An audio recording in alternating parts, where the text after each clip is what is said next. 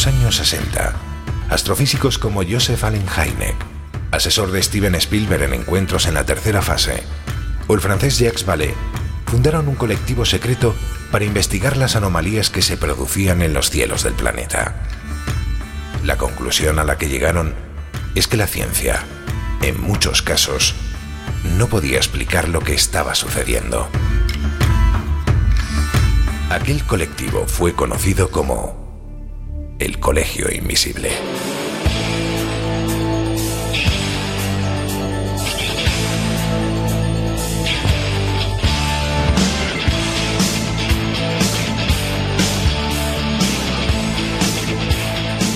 El Colegio Invisible, con Lorenzo Fernández Bueno y Laura Falcó en Onda Cero.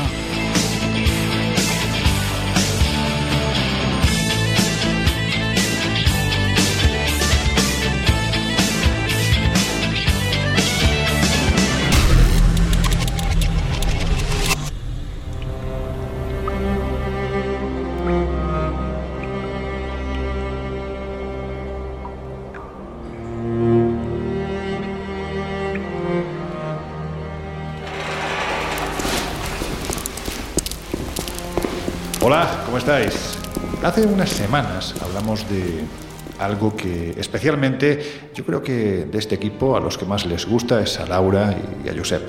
Hablábamos de esas sociedades, algunas antiguas como la Society for Psychical Research de Londres, también la propia Universidad de California, que en un momento determinado de finales del siglo XIX y también a lo largo del siglo XX desarrollaron una serie de investigaciones con gente, vamos a decirlo así, que no era normal, porque precisamente lo que provocaban eran fenómenos paranormales, fenómenos extraordinarios. Aquel día ya dijimos que nos quedó mucho, muchísimo contenido pendiente de, ser abordado. Y precisamente por eso, para hablar de los misterios al laboratorio que se han ido investigando desde prácticamente mediados del siglo XX hasta la actualidad, vamos a decirlo así, hasta la más rabiosa actualidad, nos hemos venido a este lugar tan especial, las bóvedas de South Bridge, en Edimburgo, que precisamente tiene mucho que ver con esto de la investigación paranormal, con los fenómenos extraños. Laura Falcó, buenas noches. Es un sitio muy sórdido este, ¿verdad? Es hasta incómodo, te diría yo. Aquí han pasado cosas malas. Eh, si hablamos de Edimburgo, evidentemente es la capital escocesa. Estamos eh, hablando de un país en el que aquí se cree precisamente en los fenómenos extraños. Eh, siempre lo hemos dicho, ¿no? no hay casa, no hay palacio, no hay castillo que no tenga fantasma porque si no parece que pierde categoría, ¿verdad? Bueno, y no deja de ser casi un argumento de venta, ¿no? Cuando quieres vender una casa, aquí en España sería al revés, sería en detrimento del precio. En Inglaterra y en Escocia en especial es al revés, ¿no? O sea, una casa que tenga fantasmas como que le da más glamour. Bueno, pues Escocia vamos a regresar seguramente en los próximos meses porque hay muchas cosas que contar, hay muchos lugares que visitar, hay muchos misterios que analizar, pero seguramente os estaréis preguntando, bueno, ¿y qué tiene que ver esto?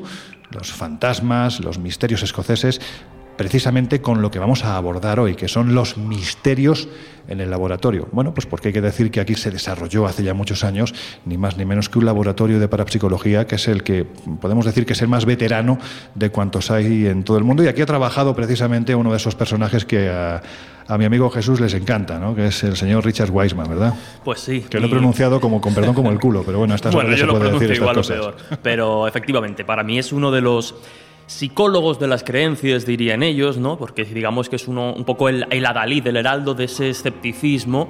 Pero a mí me encanta, ¿no? Porque dentro de su escepticismo no es un escepticismo tan, tan rancio, agresivo y, y ridiculizante de alguna forma como nos encontramos en otros países u otros movimientos. Es cierto que el señor escéptico es, pero hace experimentos realmente interesantes que a veces, oye, nos acercan mucho pues, a los temas que, habitualmente tratamos aquí en, el colegio, siempre desde el punto de vista académico, pero a veces con, con, resultados sorprendentes. Hay que decir que Richard Weissman, ahora sí, ha marcado en cierto modo el camino que otros han llevado después, entre otros, eh, grandes amigos que tenemos aquí en España y de los que posteriormente tú, Jesús, nos vas a hablar. Pero también tenemos a José Guijarro en estas bóvedas oscuras, iluminados casi casi por la luz de una vela. Oye, hay que hacer las cosas un poco más románticas, ¿no? Porque aquí han pasado cosas muy malas y siempre al calor o a la luz de la vela.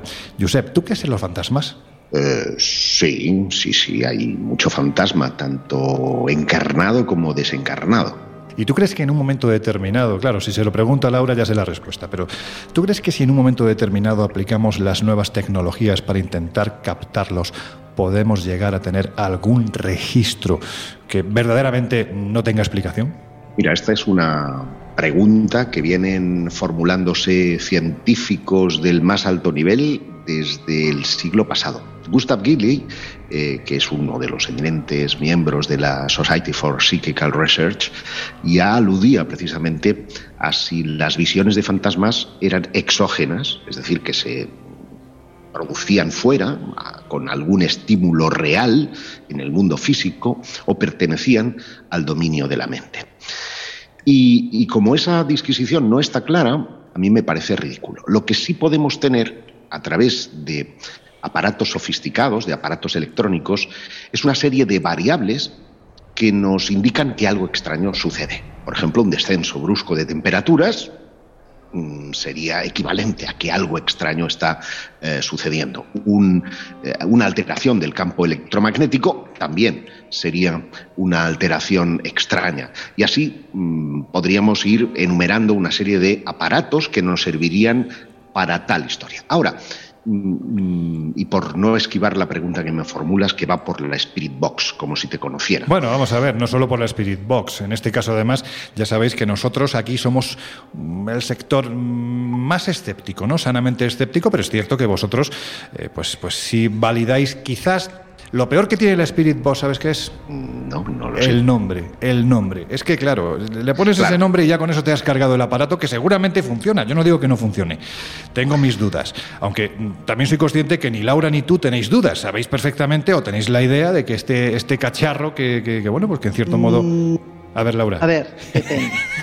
No, es que claro, Empezamos debate, venga. depende. No, te quiero decir, o sea, yo creo que la Spirit Box hay que cogerla igual que cualquier otro aparato eh, dentro de, lo que puede aportar y dentro de, las, de los posibles errores que puede tener como toda la tecnología. ¿Te parece antes de que nos des tu opinión que describamos en qué consiste? Porque a lo mejor hay gente que no sabe exactamente de qué estamos hablando. Mira, la Spirit Box eh, es una máquina que surge después de modificar una radio, un padre desesperado porque había muerto su hija en Estados Unidos y eh, después de sentir que la niña por lo visto se presenciaba o hacía manifestaciones en su casa, em, bueno, tiene la teoría de que si de hecho con una cinta eh, puedes captar eh, psicofonías, qué manera más fácil de captar voces que a través de, una emisora, que de hecho es el medio más natural quizás para captar ondas. ¿no?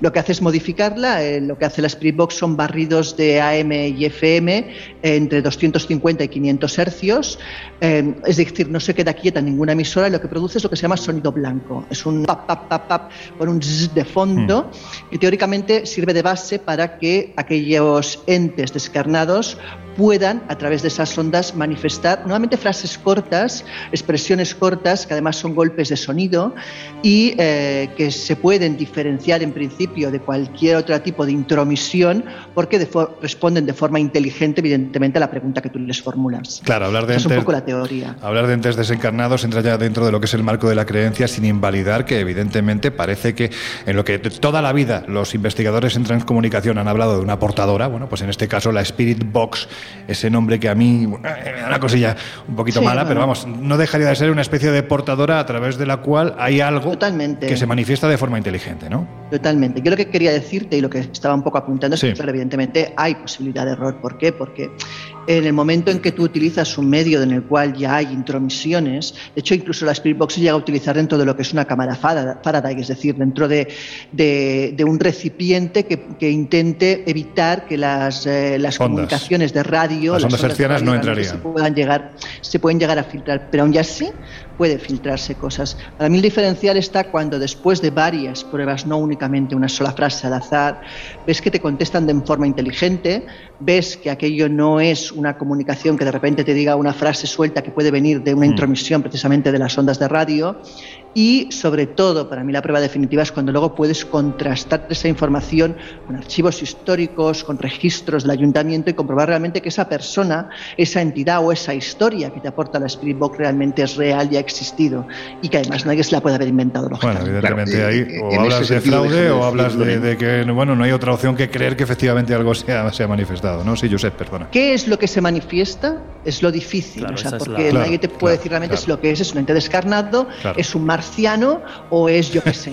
O sea, no lo sabemos. Maestro o es, o, es, o, es, una fuerza telepática. No, no sé qué es lo que se manifiesta, pero indudablemente es algo que no es común, que no es normal, que entraría dentro de lo no identificado, me da igual de lo que mm. estemos hablando, y que eh, la comunicación es real y con, con, contenido efectivo y demostrable. Y que a veces parece Déjame decir en ese sentido que eh, yo nunca he escuchado a la Spirit Box decir frases largas. O sea, es imposible que te diga mata las cañas, para decirlo. ¿no?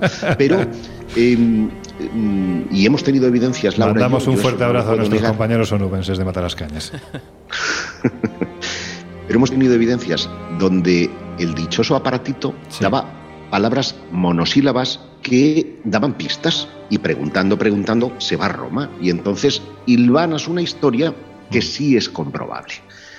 Y esto es lo que llama, como dirías tú, poderosamente la atención. Bueno, pues esta introducción que estamos haciendo, que, bueno, se ha convertido de repente en un debate bastante interesante, que podríamos prolongar durante cienes y cienes de horas, pero en fin, el contenido de hoy, como hemos dicho, son esos misterios que se han llevado al laboratorio. ¿Y qué tiene que ver con el lugar donde estamos? Bueno, pues porque el señor del que hablábamos antes, eh, Richard Weissman, durante un tiempo se dedicó a monitorizar algunos de los lugares más importantes cuenta la tradición que más encantados de cuantos hay en Escocia. ¿no? Por ejemplo, pues el cementerio de Greyfriars, con esa tumba de George Mackenzie, de Bloody George, Jorge el Sangriento, una historia que ya sabéis perfectamente quienes estéis al otro lado de estos micrófonos y que seguramente volveremos a traer en un futuro porque prácticamente cada año vuelve a traer, pues eso, ¿no? Eh, actualidad generalmente bastante siniestra. Pues este señor, Wiseman, se dedicó a monitorizar todos estos lugares y se percató de que mm, había un pequeño porcentaje era muy pequeñito, pero lo había de situaciones que se producían en estos lugares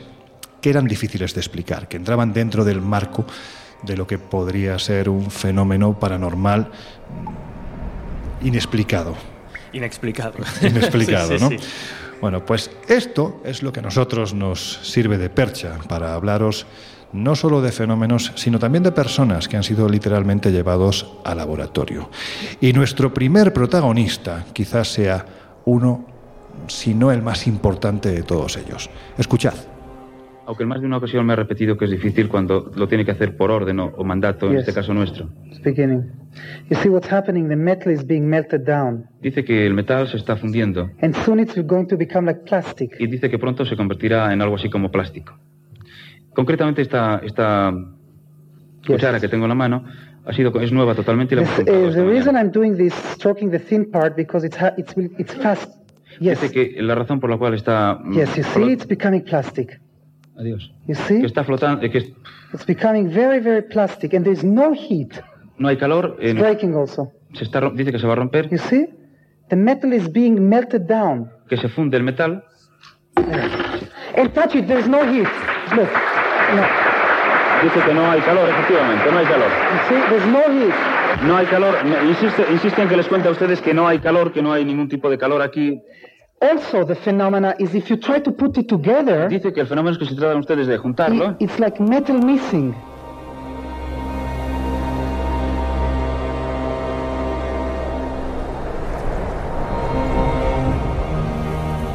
Bueno, Laura, si te parece vamos a entrar ya directamente en materia porque quien no conozca a la persona que acaba de hablar, bueno, pues yo creo que es uno de los psíquicos, sino el psíquico más conocido de la segunda mitad del siglo XX y posiblemente del siglo XXI.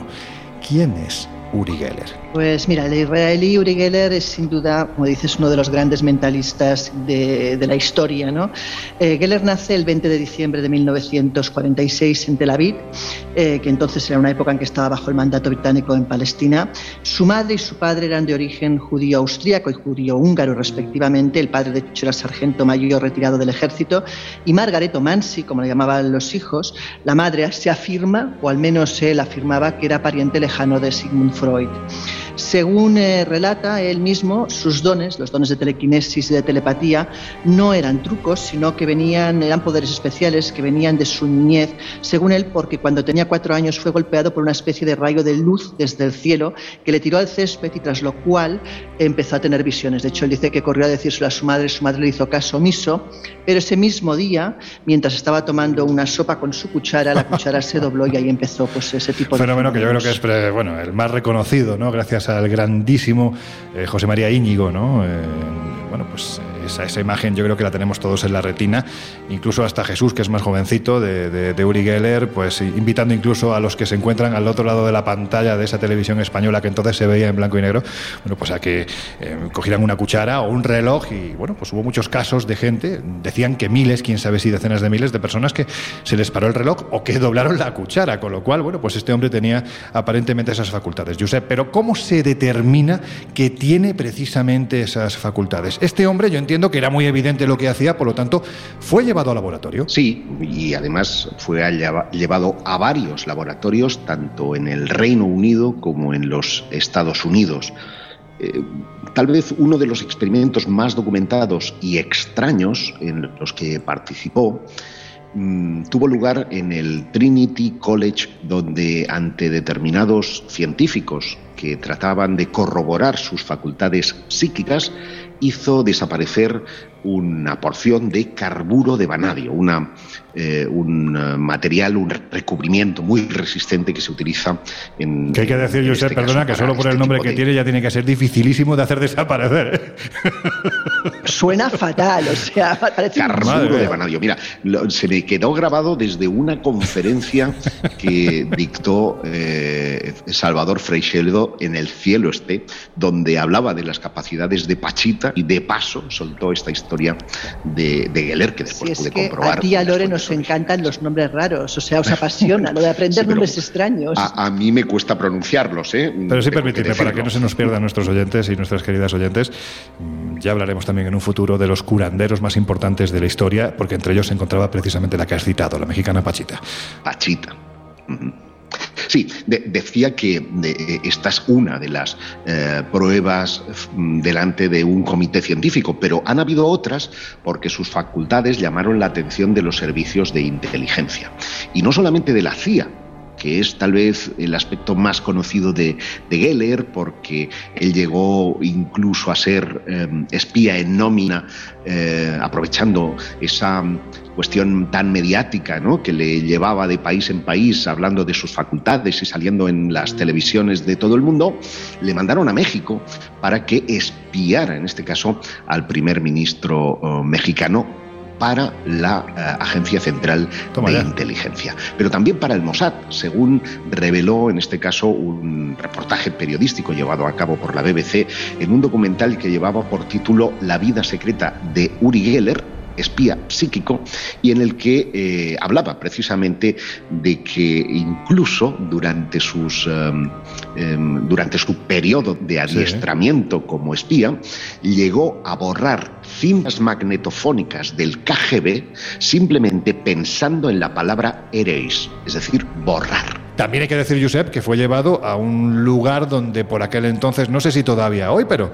en aquel tiempo sí se desarrollaban investigaciones de fenómenos anómalos y también de personas que tenían capacidades como la de Uri Geller. Estoy hablando del Instituto de Investigación de Stanford, ¿no? y ahí empieza todo tendríamos que decir, porque esta universidad, concretamente eh, em, su, instituto de fenómenos eh, paranormales o de búsqueda de fenómenos paranormales de, Stanford, que nació nada menos que en 1911, es decir, un poco a la estela de aquellos... Eh, primeros científicos e investigadores que en el Reino Unido ya habían sido precursores, son los primeros en conducir experimentos de lo que podríamos llamar percepción extrasensorial telepatía, eh, clarividencia, en fin, todo, toda esta serie de, campos en los que, por ejemplo, se desarrollan desde las famosas cartas Zener, eh, que, digo famosas porque mm. todos habremos visto alguna vez ese triángulo, esas ondas, ese cuadradito, que eran utilizados por los científicos de Stanford para probar eh, en este caso las habilidades paranormales. Y es allí donde eh, nace un poco la inquietud de los, de los servicios secretos por reclutar a quienes despuntaran en sus habilidades paranormales para utilizarlos nada más y nada menos que para eh, saber qué hacía el enemigo.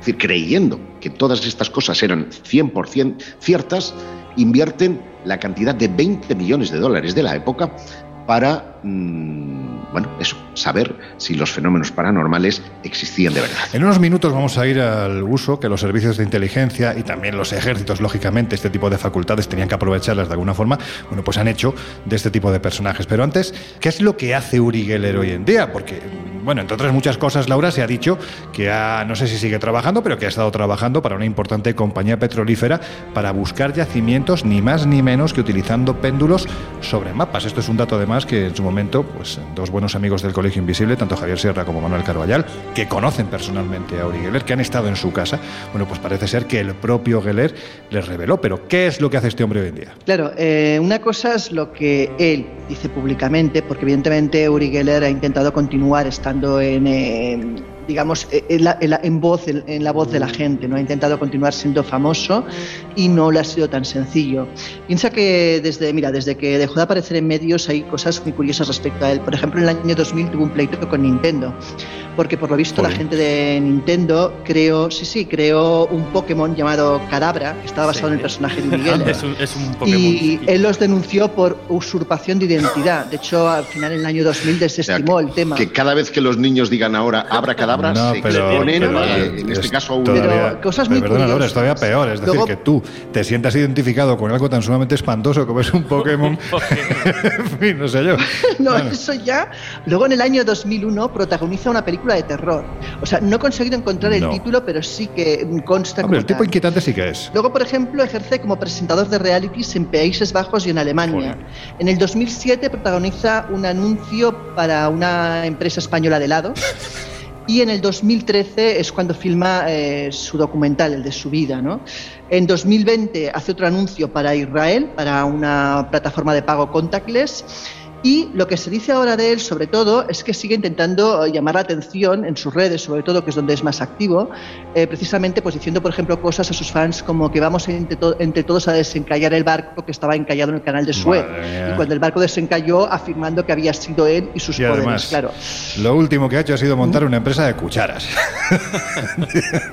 bueno, no, y luego también, ah, perdona, Yo pensaba que tenía que ver con la Viagra, ¿no? Joder, lo del contact. Luego decir... con la Luego decir también que ha inaugurado un museo temático sobre él. Bueno, pues nada, estas son las cosas que el señor Geller, que tiene pinta de ser bastante inquieto, pues está haciendo en pleno siglo XXI. Bueno, yo me imagino que siempre hemos dicho lo mismo, ¿no? El, hecho de que se, haya convertido en un showman, de que no quiera perder ese protagonismo, no quiere decir que detrás de todo esto haya un fenómeno real como así parecen haber desvelado los diferentes hombres de ciencia que han investigado este caso, vamos a decir, casi casi único.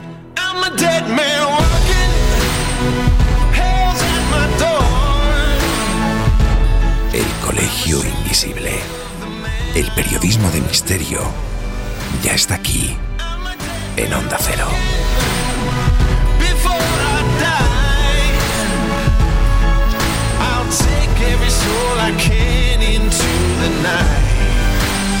and kill till I die.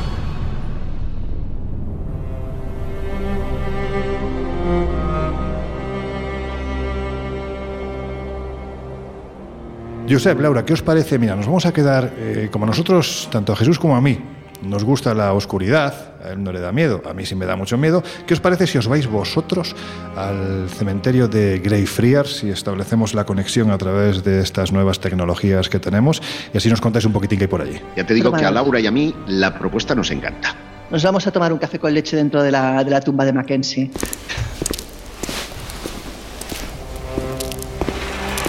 Bueno, pues aprovechando que Laura y Josep están yendo de avanzadilla, como una especie de unidad móvil a uno de los cementerios más alucinantes que hay en el mundo, del que ya hemos hablado, el de Grey Friars, no es para este programa, pero sí hablaremos de ello en futuros programas. Jesús, hay que decir que muchos años antes de que naciera Uri Geller, en Rusia también apareció otra persona que, según decían, tenía unas facultades absolutamente extraordinarias. Se llamaba Nina Kulagina. ¿Qué fue lo que hizo esta mujer ¿Quién era? ¿Por qué se hizo tan famosa? Bueno, pues es sin duda, al igual que Geller, aunque yo he de reconocer que a mí me, genera quizá más interés y credibilidad, y ahora entenderemos por qué, por el contexto propio de esta historia, podríamos decir y así la han definido muchos, que Nina Kulagina fue la última gran psíquica. Estamos hablando de una mujer que nace el 30 de julio de 1926, que incluso cuando los nazis inician la ofensiva contra la, Unión Soviética, eh, ella se alista, participa, estuvo en el frente y lo curioso es que sus eh, supuestas capacidades, que es lo que hoy nos interesa y vamos a comentar, mm. eh, comienzan a desarrollarse o a manifestarse muchos años después. De hecho, precisamente en el año 44, precisamente pues estando en, esa, en esas eh, batallas y participando en la Segunda Guerra Mundial, es gravemente, gravemente herida de una, por, una, por una bala del ejército enemigo.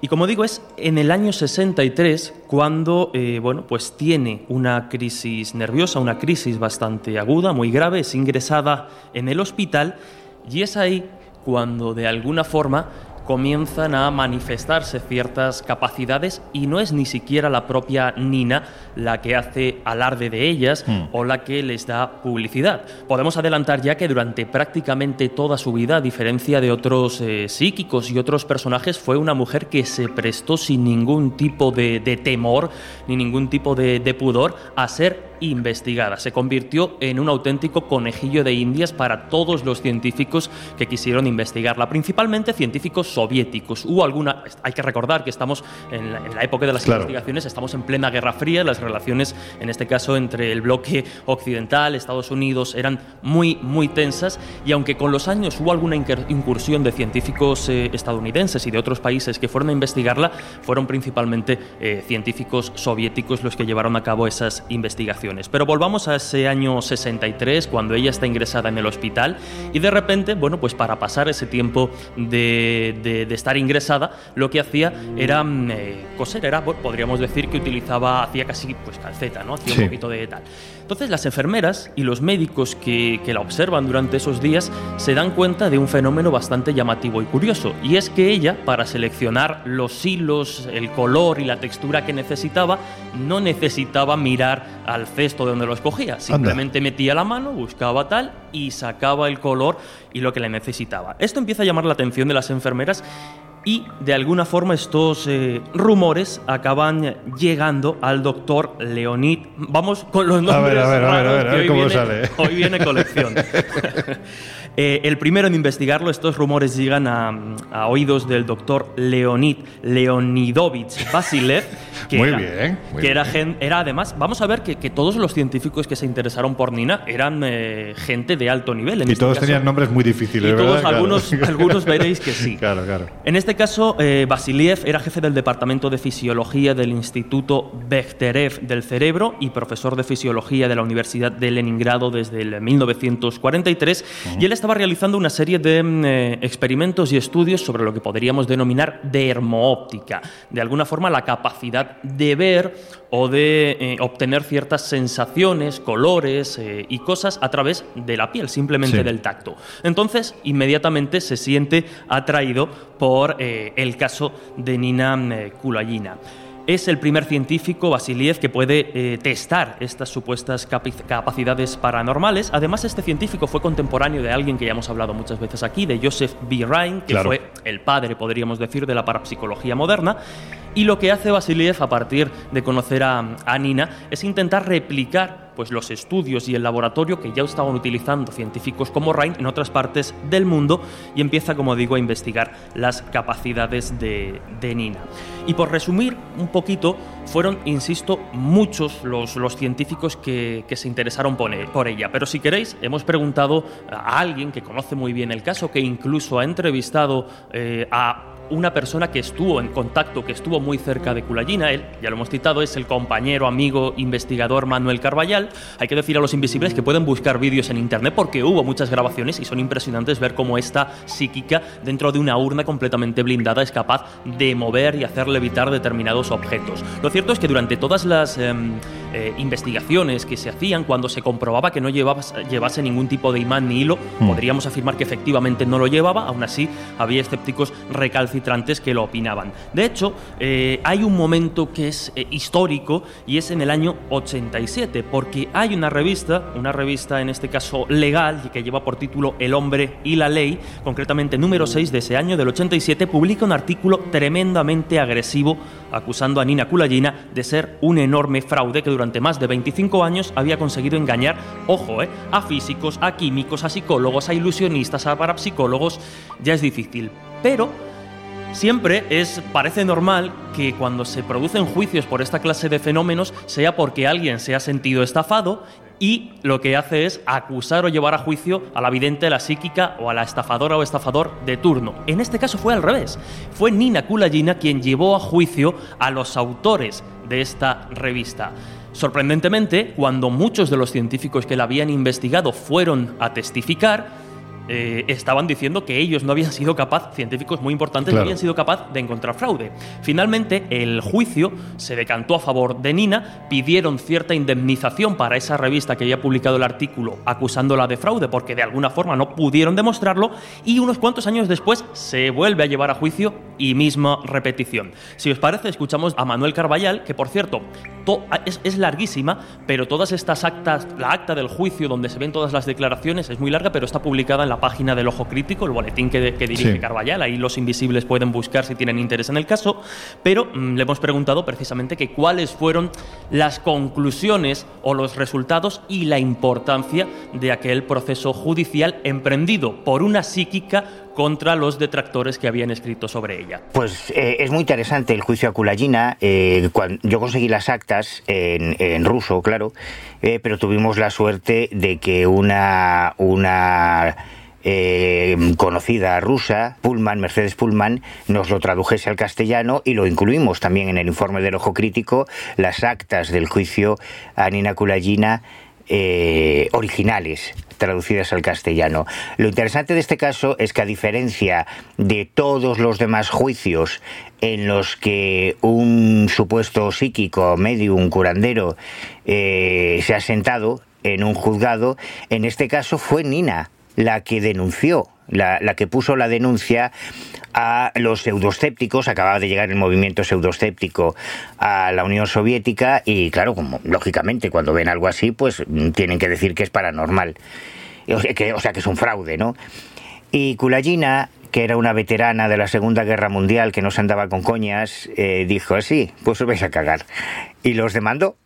Fueron a juicio en el juicio fueron como testigos de la acusación, no de la defensa, de la acusación, es decir, testigos de Kulagina, generales del ejército rojo, científicos, inventores, que testimoniaron no solo que Kulagina efectivamente había participado en la Segunda Guerra Mundial como voluntaria en, en la batalla de Stalingrado contra los nazis, que era otra de las cosas que los pseudoscépticos decían que era mentira, porque para ellos todo es mentira, todo lo que diga alguien relacionado con paranormal, pues es mentira. Eh, y entonces eh, ganó, ganó el juicio. La revista que había publicado el artículo pseudoscéptico diciendo que era un fraude recurrió y Kulagina volvió a ganar el segundo juicio. Así que es un episodio absolutamente único en la historia de la parapsicología mundial.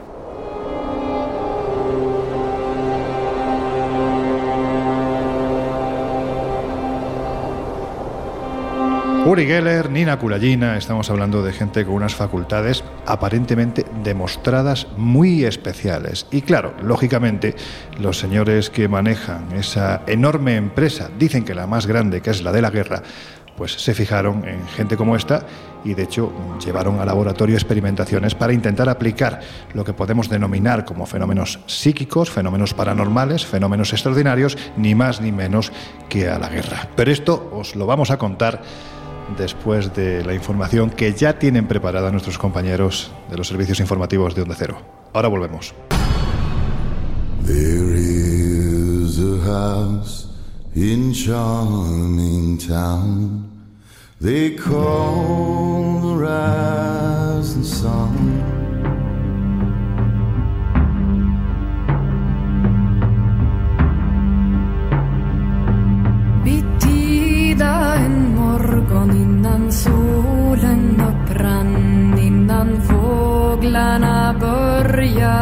Has entrado en el Colegio Invisible con Laura Falcó y Lorenzo Fernández Bueno.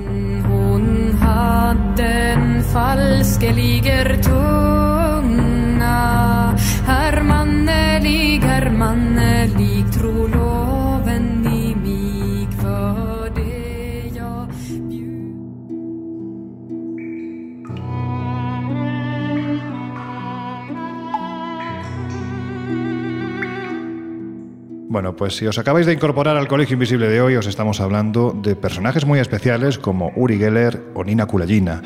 Estamos hablando de esos fenómenos paranormales, de esos misterios que han sido llevados al laboratorio y que, como no podía ser de otra forma, pues parece que han interesado mucho a gente con no muy buenas intenciones. Y además lo estamos haciendo, Jesús y yo estamos aquí en. Claro, ¿dónde es aquí? Bueno, pues en las bóvedas de South Bridge, concretamente en Edimburgo, uno de los lugares más encantados que hay en el planeta. Hoy no vamos a hablar mucho de ello, pero os podríamos contar historias de asesinos que en estos mismos lugares han acabado con la vida de decenas de personas, posiblemente los, los que serían los primeros psico-killers. Y además ya vamos a conectar, eh, Jesús, tú los aparatos, que yo es que esto para mí se me da muy mal. A ver, vamos a darle el cacharro este porque ver, a ver. Laura y, y, Josep ya deben de haber llegado a Greyfriars. Ahí, admitir, admitir. Eh, ahí están, toma ya. Hola, ¿cómo estáis? Buenas. La verdad que con un frío increíble. Yo ya no Sí, sé eso si sí. es del miedo o realmente de la temperatura. ¿eh? Un caldito, Josep, no hace falta. Un caldito, un caldito, sí, sí, sí. Y además amenaza tormenta. Hombre, aquí, aquí en las bóvedas no hace especialmente mucho frío, pero sí se nota la humedad. Ahí fuera sí, claro, es que estamos en Escocia, os puede caer agua, yo lo siento por vosotros, pero disfrutar, porque ya sabéis que el cementerio de Greyfriars es uno de los más ¿Cómo decirlo? Es que no solo es misterioso, es bonito, como muchos cementerios que hay en Escocia. Y por si no lo sabéis, que yo estoy convencido de que sí lo sabéis vosotros, Laura, muchos de los nombres que aparecen en esas tumbas fueron utilizados en diferentes combinaciones por J.K. Rowling para crear los personajes de Harry Potter. Porque de hecho de Elephant House.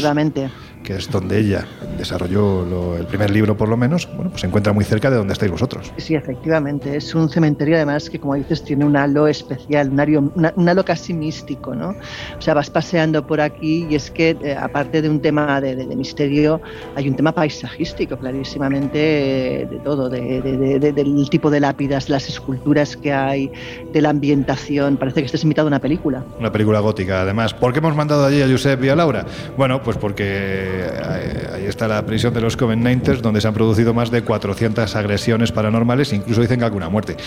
Así que, bueno, vamos, no sé si a experimentar, pero no, no parece que le esté haciendo mucha Qué gracia. majo eres, qué majo eres.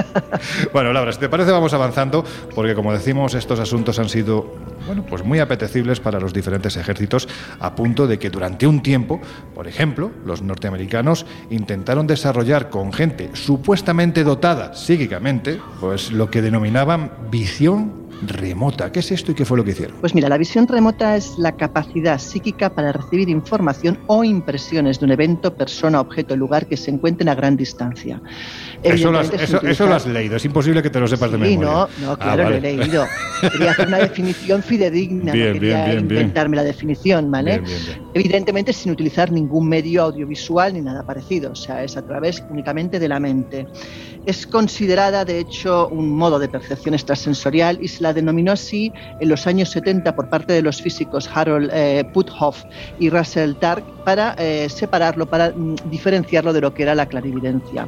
Aunque según cuentan, el término fue acuñado pre- previamente por Ingo Swann en diciembre del 71 durante un experimento para la American Society eh, for Physical Research de Nueva York.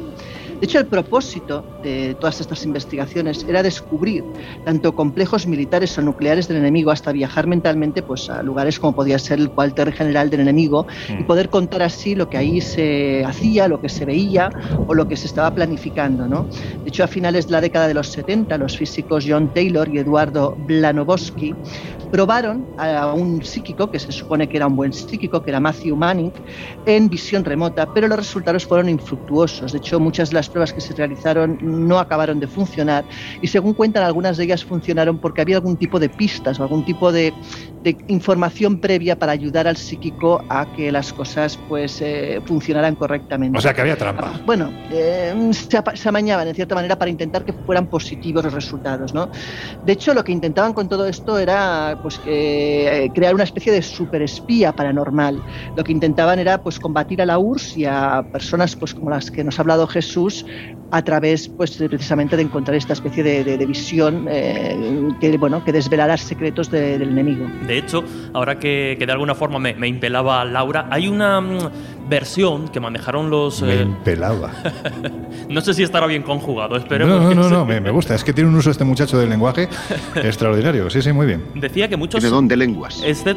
Bueno, según, según para aquellos. Eh. Porque ya ves que los nombres... ya, ya, la hemos liado. No, bueno, en fin, también puede ser poseso, ¿eh? Más marrana, no, también, también puede ser poseso, te quiero decir, la glosolalia. La glosolalia. ¿no? O sea, que, bueno, en fin. no, pero, pero hablando, antes hablábamos de Nina eh, Kulagina, y digamos que uno de los eh, argumentos que, que utilizaban los escépticos para desacreditarla fue que precisamente fuera todo eh, es decir, que fuese un personaje inventado de alguna forma, la persona existía, pero sí darle forma a esa eh, mujer psíquica con la intención, incluso el juicio del que hemos hablado pudo ser orquestado con la intención de hacer pensar a los estadounidenses que tenían una especie de arma secreta. Por lo que quizá, y ahora vamos a ver que, y ya estamos comentando que empezaron a investigar en estas cuestiones, por decir, bueno, si, los, si la Unión Soviética tiene esta mujer capaz de estas cosas, nos puede llevar ventaja en el terreno armamentístico más sobrenatural. Así que vamos a invertir miles de millones o millones en estas cuestiones y pudo ser una especie de campaña de, desinformación o engaño al otro bloque. O sea que a lo mejor Nina Kuloyina no tenía ningún tipo de capacidad, pero fue todo de alguna forma orquestado para engañar y hacer pensar al, bloque estadounidense en este caso que, que sí que la tenían y hacerle destinar interés, fondos y tiempo en investigar investigar algo que puede, no podemos afirmarlo, que, fue, que puede que fuera un, mero fraude, ¿no? No tuviese mucho sentido. Madre mía, pero qué complicación todo, ¿verdad? es como una especie de vuelta de tuerca retorcida, en fin. Eh, el ser humano es así. Y lógicamente cuando estamos hablando de enfrentamientos tan tremendos como los que se pudieron producir, porque no se llegaron a producir, por lo menos conscientemente, que el resto de la humanidad lo supiésemos, pues, pues eso, ¿no? La Guerra Fría fue uno de los periodos más terribles y más oscuros de la historia de la humanidad y quién sabe si este tipo de vueltas de tuercas también se dieron.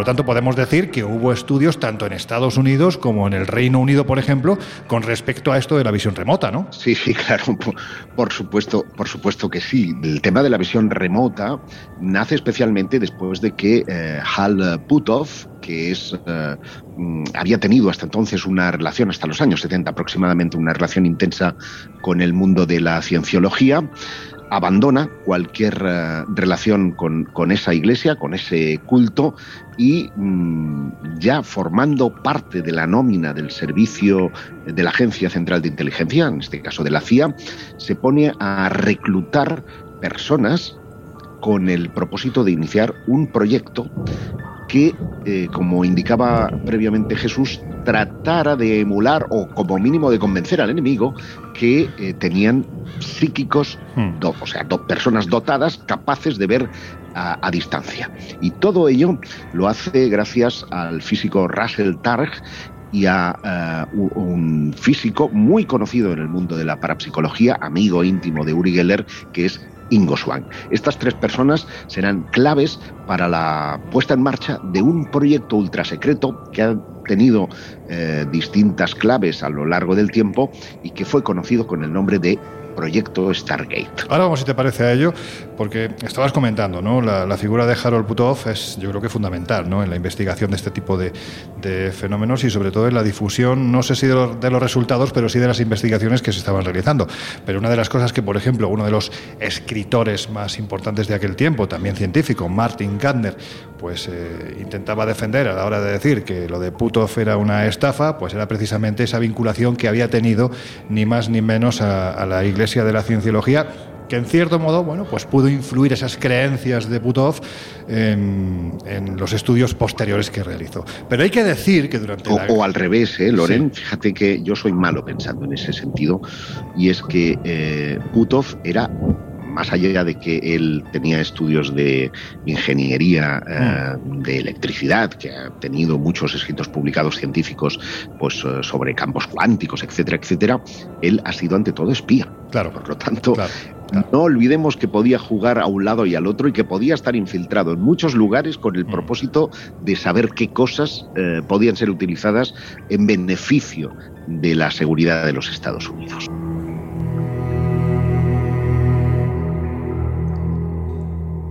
Bueno, pues vamos a seguir avanzando porque tenemos muchísimo contenido y yo creo que si seguimos así nos va a dar para otro tercer programa porque el tema la verdad es que es que lo merece, pero vamos a intentar condensarlo en los minutos que nos quedan, porque hay que decir que durante la Guerra Fría, bueno, pues como estamos diciendo, se intentó acudir a todo tipo de asuntos con tal de adelantarse precisamente lo que al armamento se refiere al enemigo. Y uno de los proyectos más sonados fue aquel que se acabó por convertir primero en un libro escrito por eh, John Romson y después en una película, con un título bastante particular, Los hombres que miraban fijamente a las cabras. Pero antes de hablar de este asunto, si os parece, vamos a escuchar lo siguiente.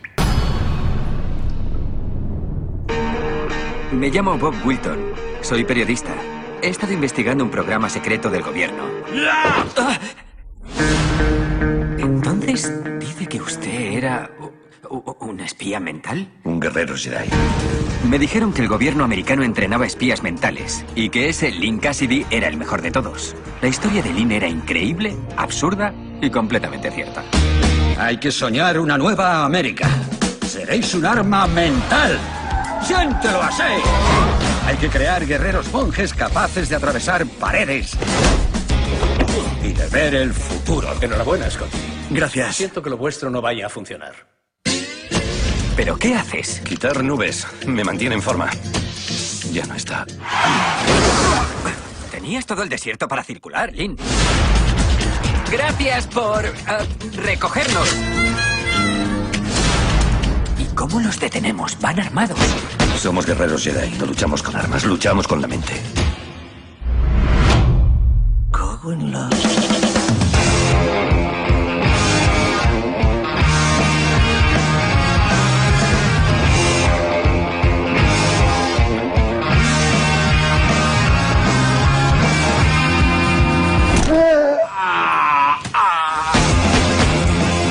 Yo buscaba una historia y mi amigo Lynn me dio una aventura.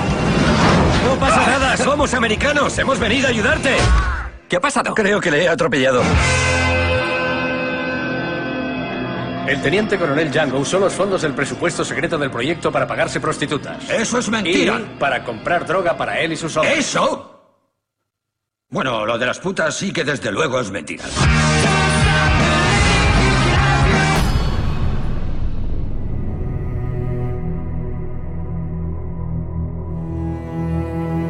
Esto que acabamos de escuchar es el tráiler de la película Los hombres que miraban fijamente a las cabras. Es que dicho de esta forma, uno no se lo puede tomar en serio. no, no, es que suena. Estoy pensando, Laura, que, menos mal que solo las, las miraban. Sí, exacto, sí, no, sí. Bueno, si Parece queréis, una película de pedofilia o algo así. Si queréis, podemos volver a, a Lepi Cosquillas. no digo nada, pero bueno. El caso es que así, dicho de esta forma, parece, parece de coña, pero detrás de este asunto hubo un proyecto muy importante que lo llamaron Stargate. Sí, pero fíjate que ya que hablamos del proyecto de, las, eh, del hombre que miraba fijamente a las cabras, había un laboratorio de las cabras, que era como se llamaba, porque realmente había gente mirándole fijamente eh, a los ojos a, uno de estos animales y que esto fue impulsado por un general que se llamaba Albert eh, Stabelbein que era jefe del Servicio de Inteligencia de Estados Unidos y que puso en marcha esta historia más que por los beneficios psíquicos, por los beneficios psicológicos que podía eh, ayudar a subir la moral de sus hombres tras la derrota de la guerra de, Vietnam. Y así crea esta división eh, emplazada en Fort Bragg, en Carolina del Norte, que es la idea de crear un ejército psíquico. Y esta idea toda loca, en realidad ya había comenzado a, tomar forma tres años antes, en 1967, con lo que se conoce como Proyecto Stargate. Tiene muchos otros nombres en clave, porque allí desfilaron un montón de, gente eh, que después sería renombrada dentro del ámbito de la parapsicología y de los sensitivos. Yo hace años tuve oportunidad de hablar con uno de sus responsables, porque el máximo director fue eh, Hal Puthoff, pero uno de sus, quien, quien, reclutaba a la gente era un coronel del ejército de los Estados Unidos que se llamaba Skip Atwater. Skip Atwater. Este Skip Atwater fue responsable de, bueno, estuvo en España precisamente invitado por Carol Savick, que era la responsable del Instituto Emisting o Instituto Monroe, que también tiene una larga historia a, a sus espaldas lo trajo a España para hablar precisamente de visión remota Mm, hay que decir que este hombre tiene compromiso de confidencialidad de por vida, pero habían algunas cosas que sí podía contar. Y él hablaba de forma extraordinaria de un hombre que había reclutado, que se llamaba eh, Joseph Monegale, Monigal, perdón, se, se, llamaría eh, realmente en inglés, cuya trayectoria hoy por hoy sigue clasificada, pero que a él le impresionó porque mm, fue capaz de un montón de cosas. Este hombre, para que os hagáis una idea, eh, ha sido galardonado con la medalla al mérito de la Legión del Ejército de Estados Unidos y es uno de los mayores premios que puede recibir un, un civil eh, en, en Estados Unidos. Como os digo, lo recluta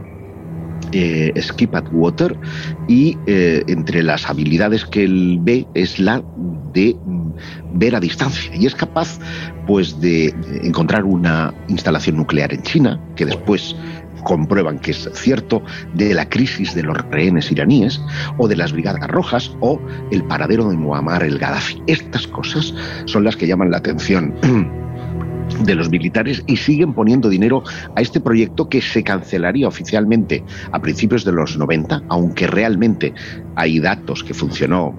El año pasado creo que fue, desclasificó la CIA eh, más de 12.000 informes en los que habían cosas del año 98 y del año 2000 del, del proyecto Stargate, pero oficialmente se cancela a mediados de los 90 eh, y eh, sigue teniendo una relación bastante intensa con el, con el mundo de lo militar.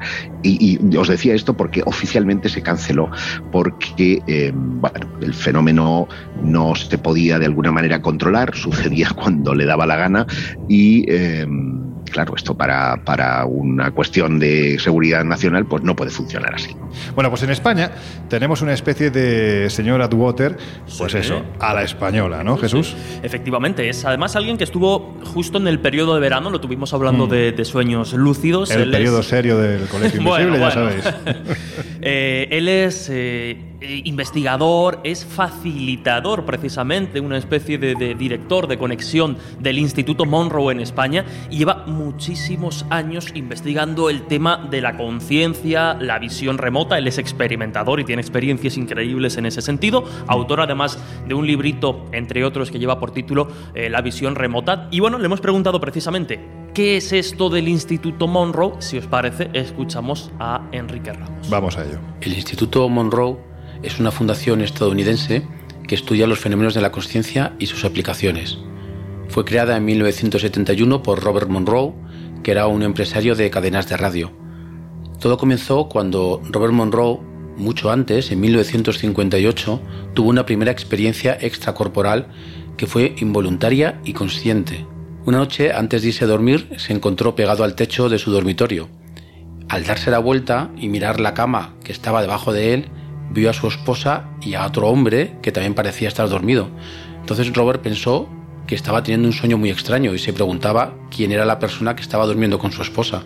Cuando enfocó la mirada, se dio cuenta de que era el mismo. A partir de este momento, las experiencias se repitieron frecuentemente. Robert Monroe era un hombre inteligente, era racional, era pragmático, pero se estaba enfrentando a experiencias personales que no entendía. Así que se comprometió personalmente a iniciar una investigación. Usando sus conocimientos de acústica, se propuso desarrollar una tecnología de sonido que permitiera alcanzar esos cambios de conciencia de una manera sencilla y efectiva. Entonces fue cuando un miembro de su equipo de investigación recomendó usar sonidos binaurales y los resultados fueron espectaculares. Comprobaron que el efecto de los tonos binaurales producía la sincronización del cerebro y conducía al sujeto hacia estados muy profundos de conciencia, y además de manera muy rápida y de manera sostenida en el tiempo.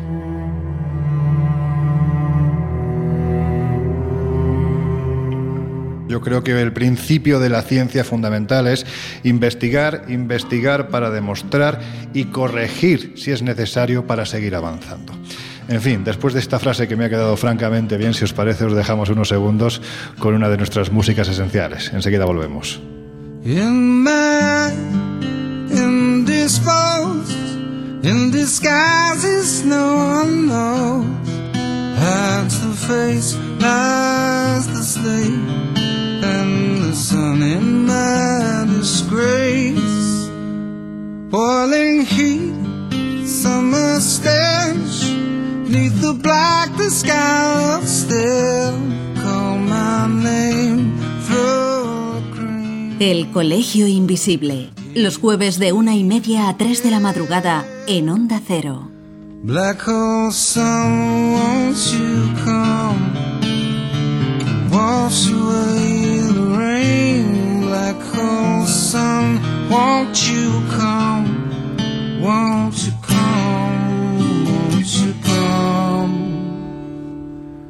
Stuttering, call them down.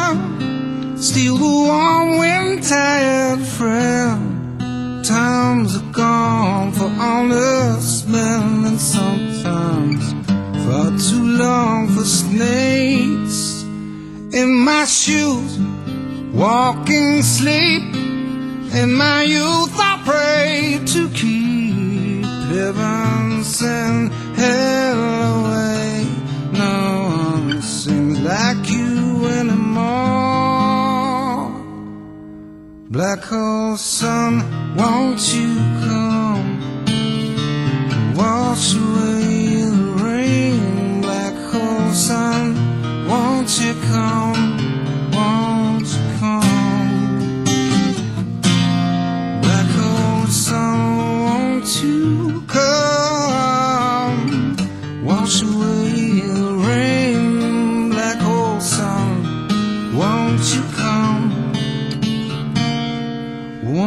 come?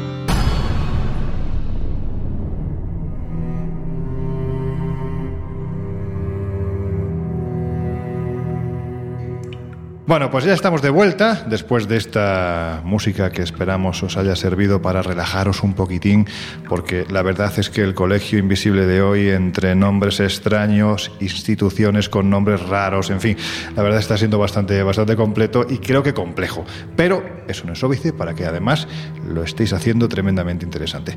Laura, otro de los de las investigaciones ¿no? llevadas a laboratorio, vamos a decirlo así, más extrañas, pero también más estudiadas de cuantas se han realizado, fue el conocido como experimento Phillips. ¿Qué es esto? Pues en este caso parte de la teoría que antes comentaba Josep, ¿no? de si los fantasmas o los fenómenos paranormales son algo exógeno o algo intrínseco al ser humano, que es el ser humano quien los provoca. A partir de esta teoría, el doctor Owen crea un grupo de ocho personas donde ninguno tenía capacidades psíquicas, de hecho hay desde la esposa del propio Owen hasta una expresidenta de una asociación, hasta bueno, gente de todo tipo, pero nada vinculada con este mundillo, y se les pide el siguiente ejercicio. Eh, se les pide que creen un personaje, o sea, que creen un fantasma.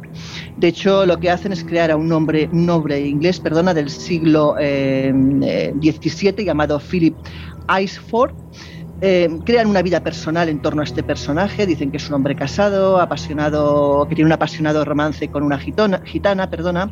Eh, también hablan, por ejemplo, de que la, esposa se había enterado, de que la gitana realiza entonces rituales de brujería eh, para acabar con, con, la vida de Philip. Bueno, una serie de, de, de factores para crear y alimentar esa historia. Que hay que decir, Laura, que todo esto es parte del experimento, pero es ficción, exactamente. Es ficción, o sea, crean un personaje completamente falso.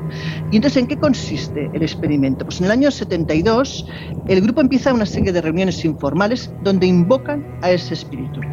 Empiezan primero a través del pensamiento, no consiguen prácticamente nada y deciden recurrir a la Ouija, o sea, a un, lo que es un, una sesión de espiritismo clásica.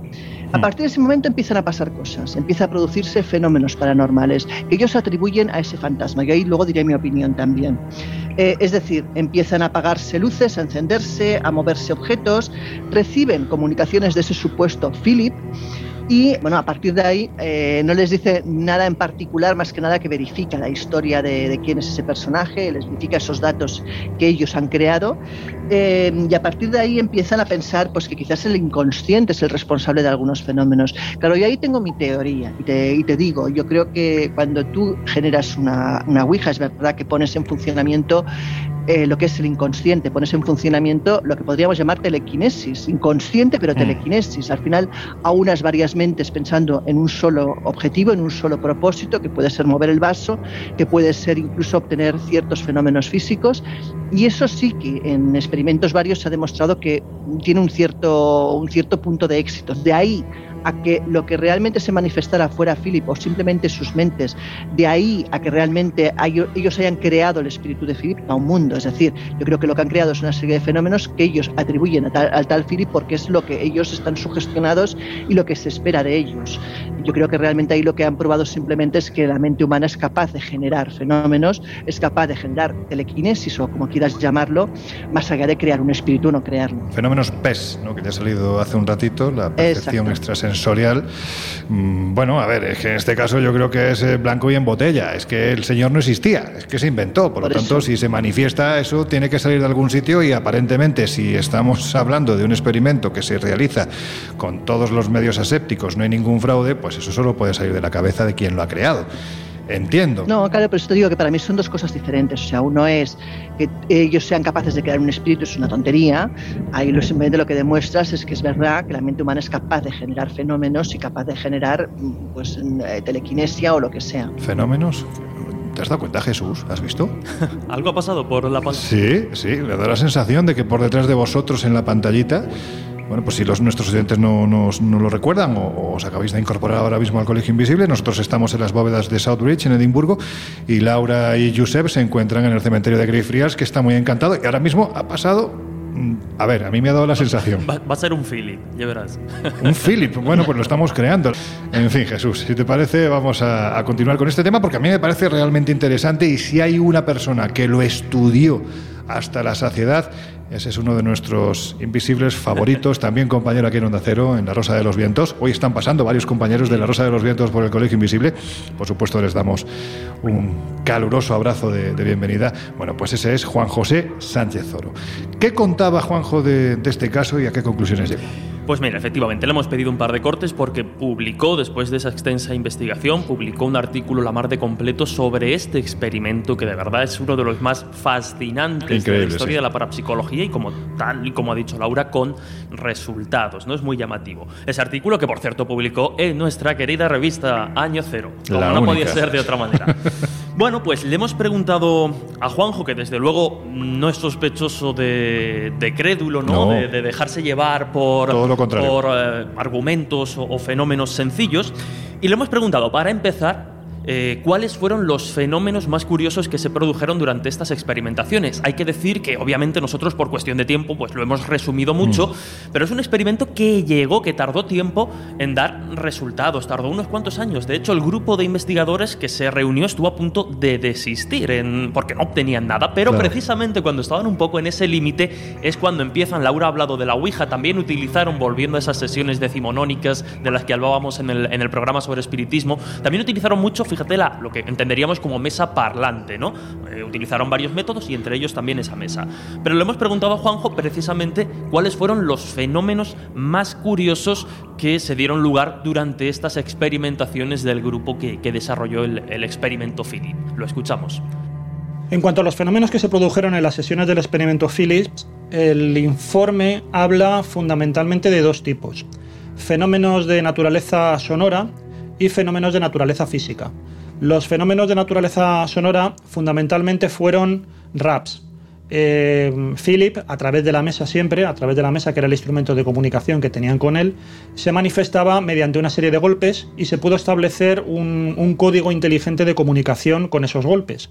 De tal manera que un rap era así y dos raps era no. Lo que hacían los asistentes eran formularle preguntas a Philip y la mesa se manifestaba a través de estos golpes contestando afirmativa o negativamente a esas preguntas.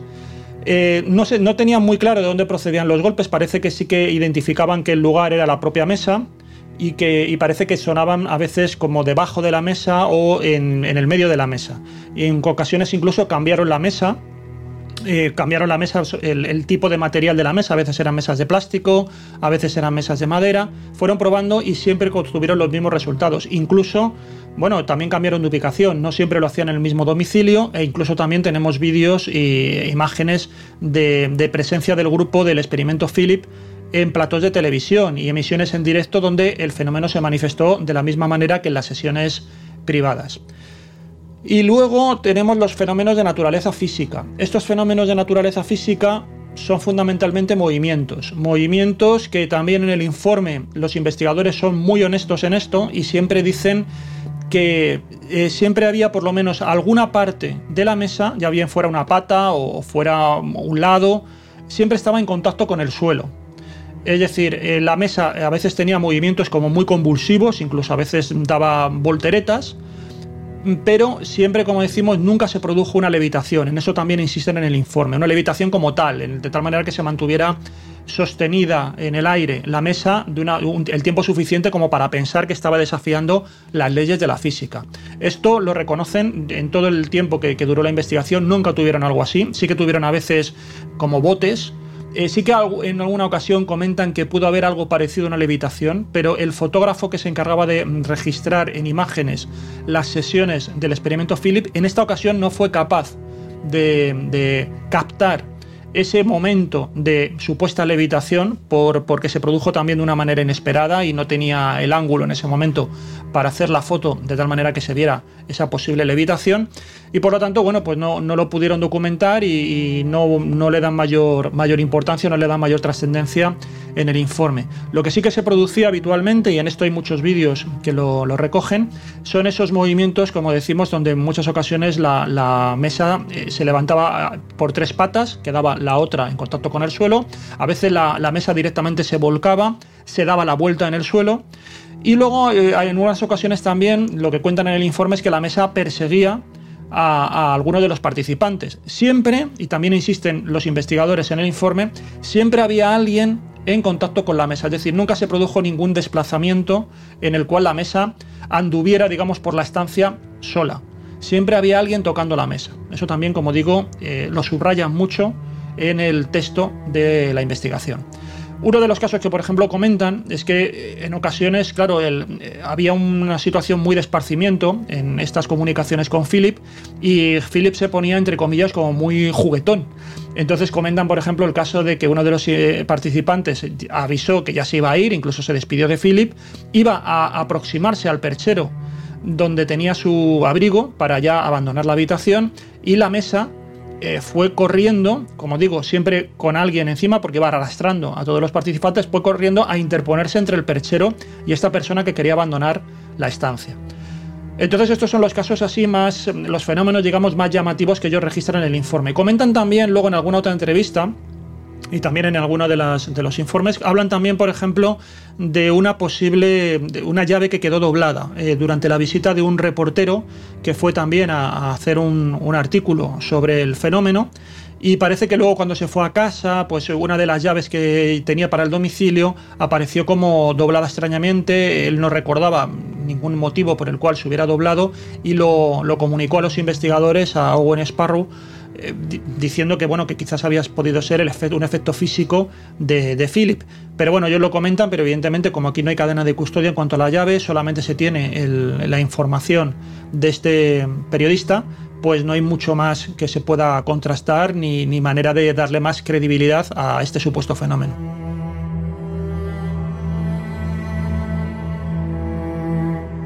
Desde luego, eh, ya hemos comentado algunos experimentos y todavía comentaremos algunos más en los próximos minutos, pero insisto, ¿no? este, este experimento Philip es sin duda uno de los más llamativos e interesantes de la historia de la parapsicología y por, hemos querido conocer la opinión de Juanjo, que lo conoce muy bien, el hecho de qué diferencia este experimento de los que hemos comentado y de los que seguramente comentaremos, es decir, qué lo hace tan, tan especial. A mí particularmente me parece que es un experimento, uno de los experimentos, al menos de los que yo conozco, más audaces, más inteligentemente diseñados y sobre todo que afronta la cuestión de los fantasmas de, frente. Eh, la gran duda que siempre tenemos en esto de, los, de la fantasmogénesis es estamos ante una realidad externa a nuestra psique o interna. Y la única manera también de hacerlo es pues, a través de, experimentos de esta naturaleza que vayan controlando muy bien las determinadas variables que están en juego. El experimento Philip tuvo, yo creo que también el, el problema de que no ha sido replicado después, por lo menos con la misma intensidad, con los mismos resultados, con la misma duración que, que este caso. Los posteriores intentos, al menos de los que yo tengo noticia, eh, o bien fracasaron o bien obtuvieron mm, resultados bastante parciales. Incluso los mismos investigadores del experimento Philip eh, posteriormente trataron de repetir con otro, otro caso también, con otro fantasma eh, también inventado, absolutamente artificial, absolutamente ficticio, y no obtuvieron los mismos resultados, lo cual demuestra que estamos también ante algo en lo cual, claro, depende muchísimo del compromiso, de la capacidad intersubjetiva de los participantes, ¿no? de la capacidad que tienen para que como grupo puedan ser, eh, puedan coordinarse, incluso crear esta especie de, de coreografía mental o psicológica que es la que propicia finalmente que aparezca estos fenómenos asociados a Philip. Así que a mí me gustaría, y esto también es un deseo personal, me gustaría que, que realmente tuviera más relevancia y que, y que pudieran otros haber cogido el testigo de estas investigaciones, pero por lo menos hasta donde yo conozco nadie ha tomado el relevo y ha quedado un, poco como una anécdota bien documentada, interesante, pero no ha tenido quizás la repercusión que a mí me hubiera, me hubiera gustado. Esperemos que más adelante pues alguien se atreva y pueda seguir en esta línea y explote los resultados tan prometedores que, que ya arrojó esta primera investigación de Philip. Y vamos quizá con la pregunta más difícil, con las dudas que plantea este experimento y sus resultados, que es ¿con qué demonios contactaron estos investigadores? Un fantasma a priori sería muy fuerte, porque como hemos dejado claro, es un personaje ficticio completo y absolutamente inventado. Era la mente de los investigadores, tal y como hemos señalado, creando casi casi una especie de eg- egregor, ¿no? Una Mm. especie de figura inventada, pero que tiene o que se materializa y tiene eh, efectos físicos en nuestra realidad. Bueno, pues vamos a ver qué nos cuenta el historiador Juan José Sánchez Oro al responder a esta pregunta. Insisto, ¿con qué contactó este grupo? Lo escuchamos. El equipo de investigación del experimento Philip deja muy claro en su informe, en las conclusiones, que ellos entendieron que finalmente se habían estado comunicando con un producto de su imaginación y no con un fantasma o una entidad independiente de la, de la psique de- del grupo de los presentes, ¿no? una especie de entidad que proceda del más allá o si queréis un, un alienígena o un ser de otra dimensión. Ellos tienen muy claro que realmente están ante, ante ese producto de su imaginación que había sido interiorizado en las sesiones previas, en el adiestramiento mental que ellos hicieron para ir absorbiendo toda esa biografía inventada del personaje y llegan a esa conclusión por dos razones fundamentales. La primera porque la propia biografía del personaje era absolutamente inventada y no podía darse ni siquiera por la más remota casualidad que existiera un personaje Philip a lo largo de la historia que hubiera existido, hubiera fallecido y hubiera ido al más allá porque eh, en la propia biografía que ellos habían inventado introdujeron un montón de datos, incluso en ocasiones anacronismos históricos, para asegurarse que, un personaje de esas características hubiera existido en la, en la historia. Eso por un lado. Entonces eso tenía la garantía de que estaban realmente ante algo, un producto de auténtica ficción.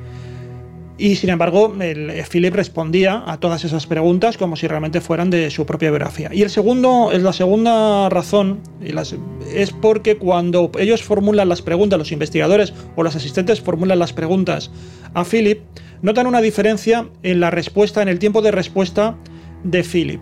Si la pregunta se refiere a aspectos de la biografía que todo el grupo había interiorizado en las sesiones previas de preparación del experimento, la respuesta de Philip es inmediata.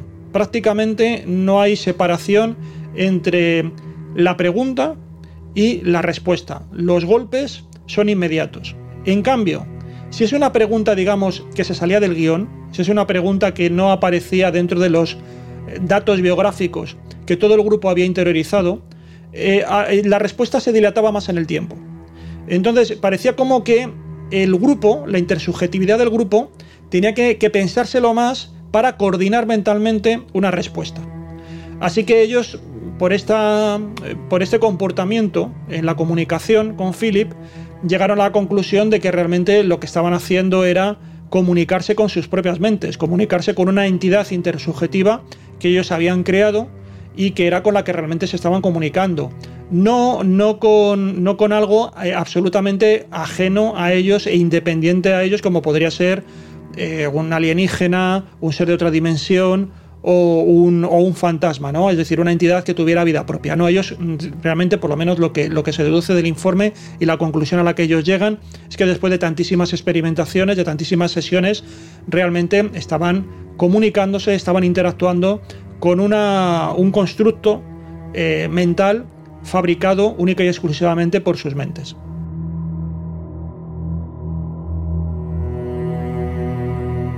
Bueno, decías que era una pregunta difícil. Yo sinceramente no creo que sea una pregunta difícil. Yo creo que es una pregunta con una respuesta, sí, sobre todo para Juanjo Sánchez Oro, bastante complicada.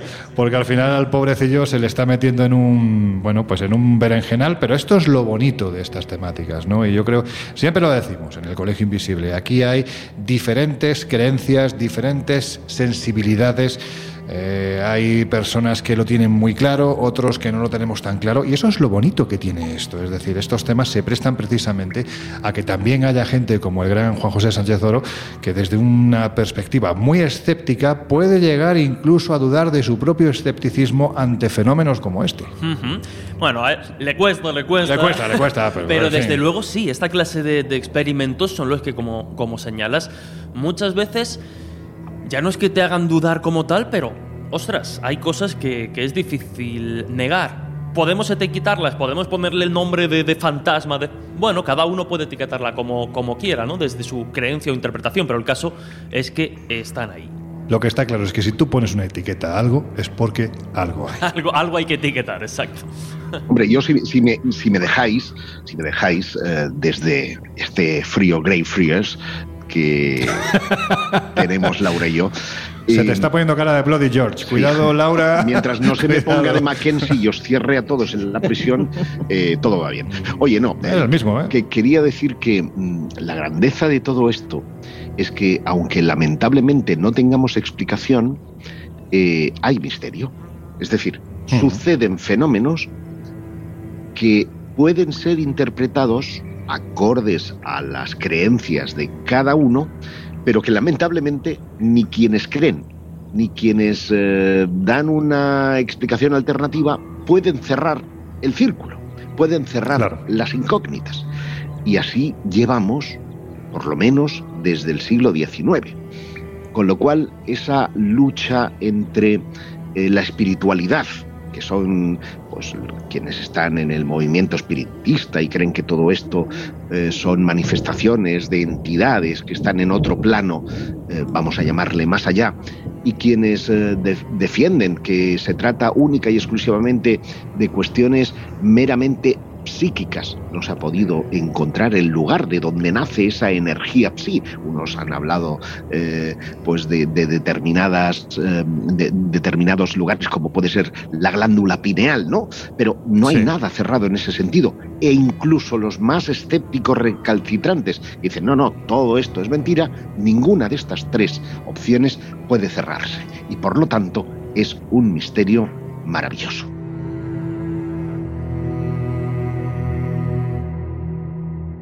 Bueno, pues ya hemos hablado en alguna ocasión de la Society for Psychical Research, que sin duda, bueno, pues es la sociedad más longeva en esto de la investigación más o menos científica de los conocidos como fenómenos inexplicados. Y fueron precisamente sus miembros quienes validaron uno de los experimentos también, pues hay que decir que uno de los experimentos más chulos que se han hecho jamás, ¿no? El conocido como experimento Skoll. Jesús, ¿de qué estamos hablando? Pues estamos hablando de un experimento hasta cierto punto muy parecido al que hemos comentado de Philip, es decir, estamos viendo que en esa época se desarrollan una serie de experimentos orientados a mm, confirmar o comprobar si después de la muerte hay algo más. Hay ¿Qué, que... qué época más chula de todas formas, sí, ¿eh? Porque, jolín, sí, que... sí, sí, sí.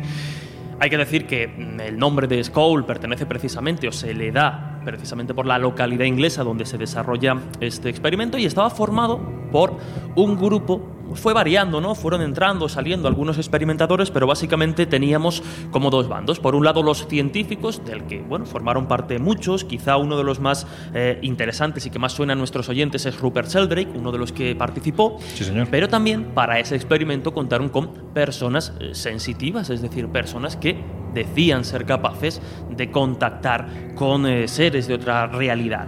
En palabras de uno de sus componentes, en uno de los científicos que, que participó eh, y formó parte de este experimento, de hecho fue el que redactó después el informe de más de 300 páginas que hay al respecto y que los oyentes e invisibles pueden buscar eh, a través de Google y a través de la red, poniendo Skoll Experiment van a encontrar mucha información, pero si os parece me limito a, leer textualmente lo que, lo que comentaba este investigador y que describe un poco ese proceso del experimento.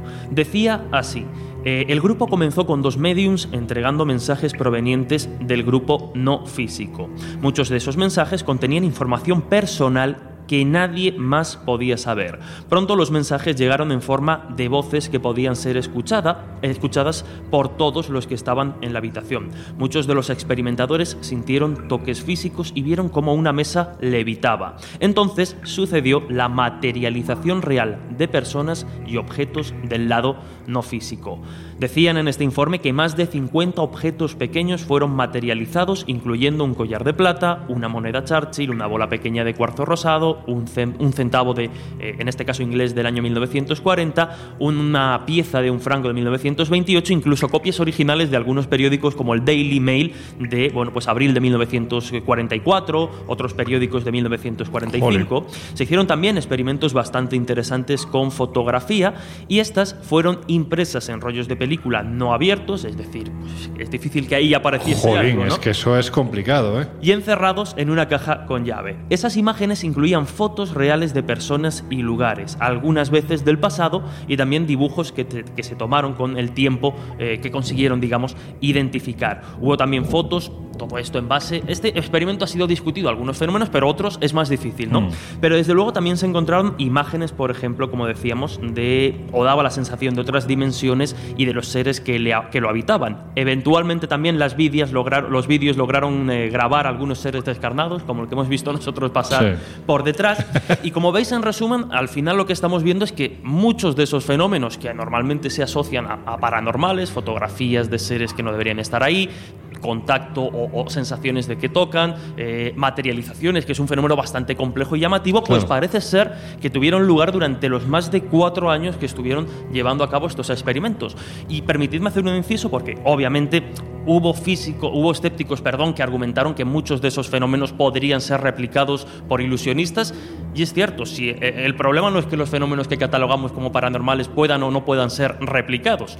El problema viene cuando muy probablemente aquí muchos de ellos, pues no, de hecho hubo ilusionistas que dijeron que algunos de los fenómenos allí manifestados muy difícilmente eh, podrían haber sido replicados. Pero iba a decir, eh, en relación a este experimento Philip que hemos comentado y este experimento Skoll, que si os dais cuenta, los, los resultados más llamativos de estas clases de experimentos son cuando se alargan en el tiempo. Claro. Es decir, cuanto más tiempo dura la investigación, más confianza también coge el grupo de experimentadores y participantes, parece que los fenómenos se van intensificando y se van materializando de una forma más concreta. Bueno, pues las conclusiones de alguna forma de este experimento, pues es como todo, la etiqueta que cada uno le quiera poner, Claro, pero en claro. resumen podríamos decir que siguen pasando cosas extrañas que a día de hoy, pues por los cauces convencionales, Mm. no somos capaces de, de explicar satisfactoriamente. Laura, no sé si quieres comentar algo. permitís, de este famoso Laura no, pero Josep entra como un cañón.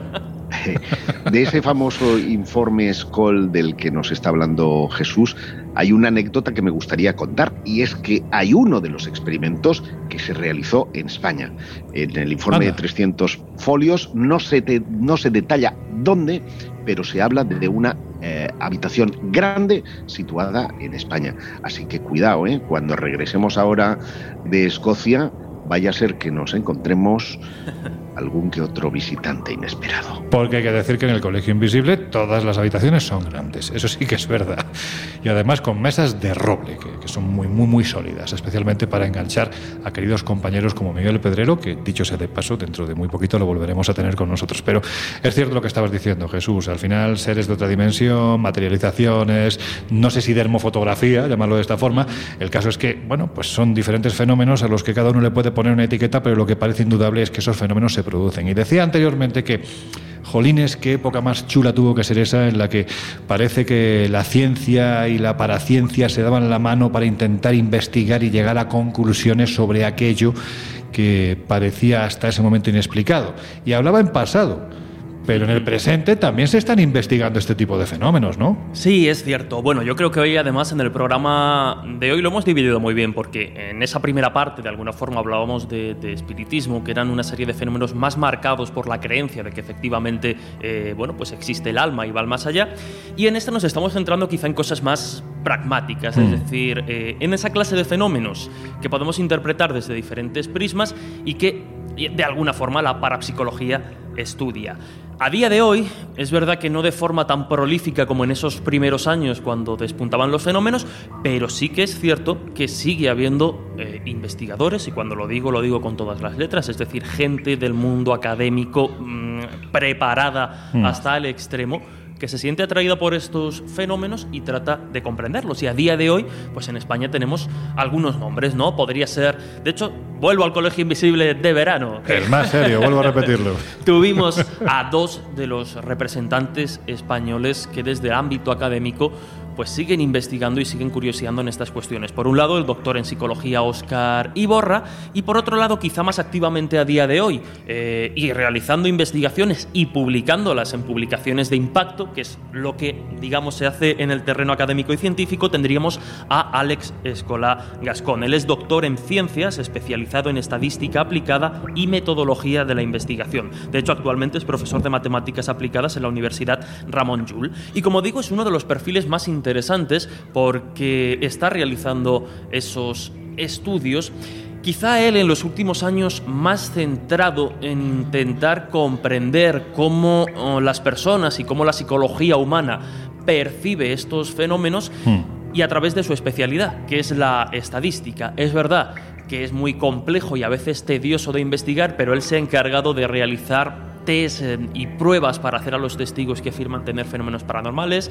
Test que tratan de, de ver un poco por dónde van sus, eh, bueno, pues sus características y por qué puede ser más o menos propenso a, mm, a ver esta clase de, de- de fenómenos. Hace unos minutos eh, no ha sido en este caso nada raro que haya aparecido detrás de Josep y de Laura, sino que ha sido el dedo que se ha elevado de, de Josep porque parece ser que quería comentar algo. No, sí, porque, claro, Jesús siempre lleva el ascua a su terreno, ¿eh? siempre se lleva a los más esceptiquillos, pero está muy bien que cite trabajos como, por ejemplo, el de Escolá o el de Oscar Iborra, que están, eh, yo no diría en, en el terreno escéptico, yo diría que en, en- en otra liga, ¿eh? que es más del terreno de la psicología. Liga a la que, por ejemplo, pertenece también Héctor González, que fue fundador de la Unidad de Procesos Cognitivos de la Universidad Complutense, el primero en llevar a cabo eh, experimentos eh, desde el- con la hipnosis sobre cuestiones relacionadas mm, con el mundo de la parapsicología y como todos huyen del término parapsicología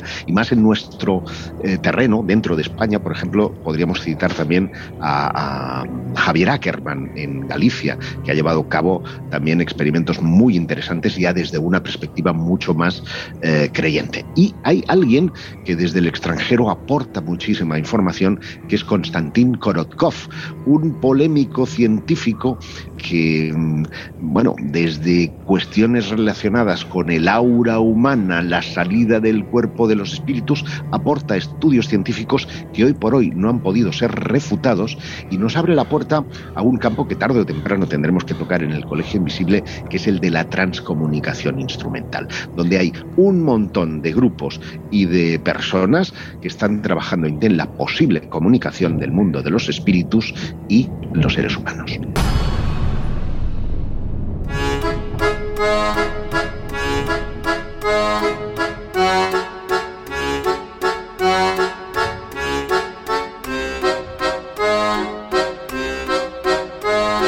Historias así solo ocurren en el Colegio Invisible.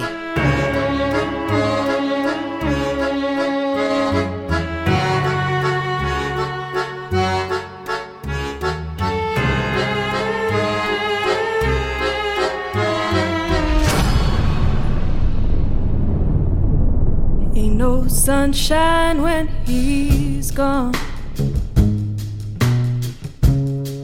Not warm when he's away. Yo creo que hoy, bueno, pues estamos en esas tesituras, ¿no? En, en las que uno no sabe qué preguntaros, ¿no? Sinceramente, cuando estamos hablando de investigación paranormal, de fenómenos extraños llevados al laboratorio, aquí la cuestión es si detrás de esos fenómenos extraños hay algo puramente humano, es decir, que nosotros somos capaces de generar, o estamos ante algo exógeno a lo que le podemos poner, como hemos dicho antes, cualquier etiqueta. ¿Vosotros qué pensáis? Yo, si me dejas opinar, o no sé si te he cortado, Josep, porque te he visto que también No, me no, no, no, no, dale, dale. Yo te diría que hay mezcla. Es decir, hay cosas que yo tengo claras que cuando me ocurren son absolutamente exógenas porque no tengo manera de saber esa información. O sea, información que me llega, no sé si forma telepática, si porque algo ex- externo a mí me la traslada, pero en cualquier caso esa información no puede estar en mí de ninguna de las maneras y no puedo conocerla porque además suele ser palabras o- o términos muy concretos que solamente evocan algo a la persona para la cual va ese mensaje. Pero también es verdad que pueden haber fenómenos que sean intrínsecos a la persona, como por ejemplo lo que decíamos del fenómeno Phillips, o como bueno, todo lo que tenga que ver, pues provocar desde uno mismo cosas para el exterior. Está demostrado que hay casos, por ejemplo, de, poltergeist que mm, están relacionados con una persona en estados alterados de conciencia. Entonces yo creo que hay ambas eh, líneas de investigación son correctas.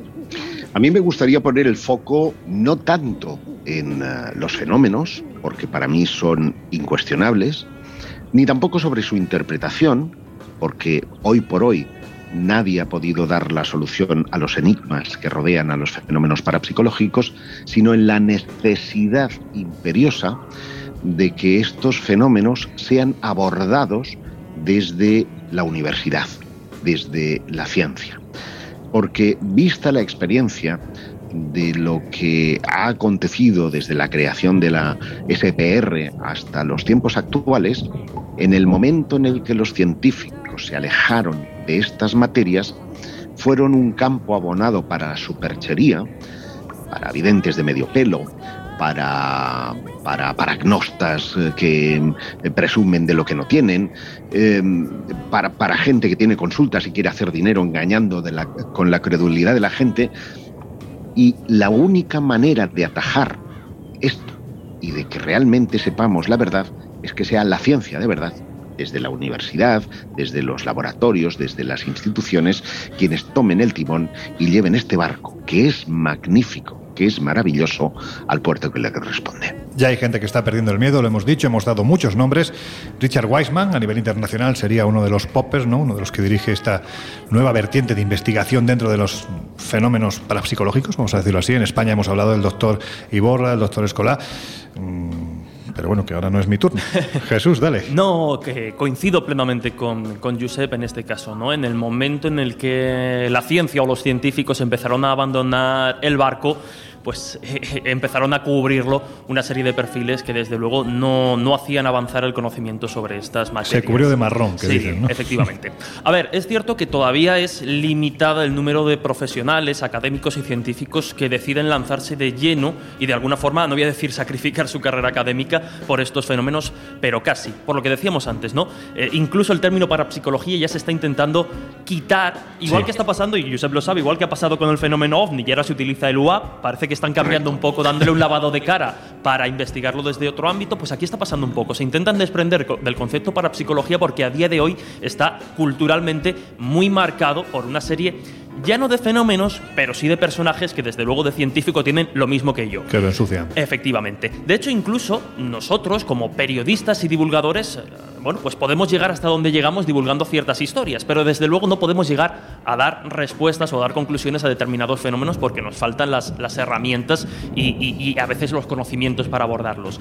Pero sí que es cierto que, que los fenómenos que, que estudia la parapsicología, principalmente los fenómenos sí, ya hemos comentado hoy, hoy muchos, son interesantes y, dignos de estudiar. Y hay un campo abonado para el estudio, porque así lo demuestran algunos de los nombres que hemos comentado. Pero sí que es cierto que desde el terreno científico meterse en parapsicología no da para hacer carrera, por eso se eligen otros campos. Y también es cierto que esas interpretaciones que muchas veces eh, bueno, pues, eh, achacamos a determinados fenómenos hace a muchos perfiles alejarse. Entonces, ¿necesario estudiarlo desde la ciencia? Desde luego, imprescindible. Sí que es cierto que la ciencia trabaja muchas veces a otros niveles y a otras velocidades de las que manejamos pues, periodistas, divulgadores y aficionados, por decirlo de algún modo. Y, hay que decir en ese sentido, perdona que... Josep, que no estamos en debate, que son conclusiones, ya hemos No, no, terminado. La semana que viene más, Josep, te voy a cortar. Ahora me he quedado con curiosidad. No, no, es que, es que ya no nos queda más tiempo. Entonces, eh, solo quería comentar dos cosas. La primera, eh, bueno, pues a quien estáis al otro lado de, estos micrófonos, os estamos dejando las imágenes de los lugares que estamos visitando. Ya sabéis que estamos en Twitter como arroba coleinvisibleoc, también en Instagram y en Facebook como el Colegio Invisible en Onda Cero. Y la segunda cuestión, si me hubierais visto, queridos y queridas invisibles, a lo largo del programa, no he parado de marcar tiempos porque es evidente que tanto a Josep como a Jesús como a Laura, este es un tema que les apasiona. Ahora sí, afrontamos los minutos minutísimos finales del Colegio Invisible de hoy, pero antes de terminar, Josep, Laura, sí me gustaría recordar, independientemente de que hay una revista que se llama Año Cero Enigmas, que pueden, bueno, pues os podéis acercar al kiosco de toda la vida y allí la podéis encontrar con contenidos ampliados de lo que hablamos en el programa. También tenéis diferentes plataformas como espaciomisterio.com. En nuestro YouTube también estamos como Espacio Misterio que gestiona eh, Jesús Ortega y que ahí tenéis también informaciones de vídeo, de audio, noticias, actualidad, en fin, pues todos los contenidos digitales que, que rodean a este, a este proyecto.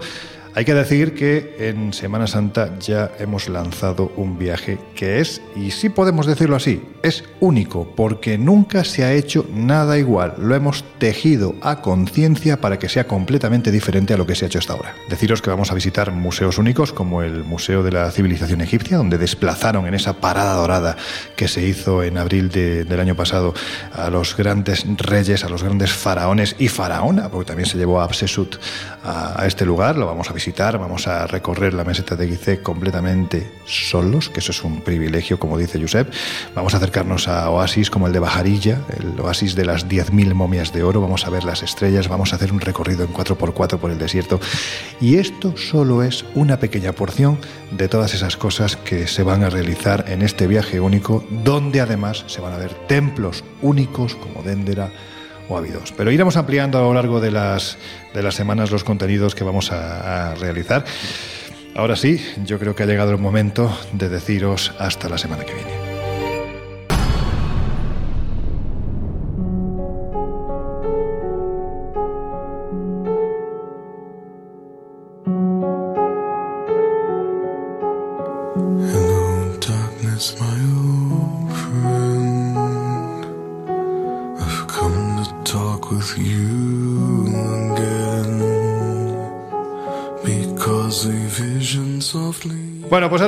Cerramos ya las puertas del Colegio Invisible de hoy. Josep, Laura, Jesús, me lo he pasado genial hoy, ¿eh? De verdad, me ha encantado el programa. Yo no, porque que- he estado en un cementerio. Yo estaba en mi salsa, o sea que. Salsa de cementerio, ¿no? Que se dice, es muy típica escocesa.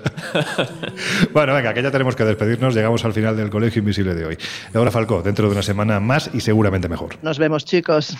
José Guijarro, amigo, abrígate, abrígate y, y cuidado con esas cosas que están pasando. Además que pasan justo cuando, cuando aparece Josep.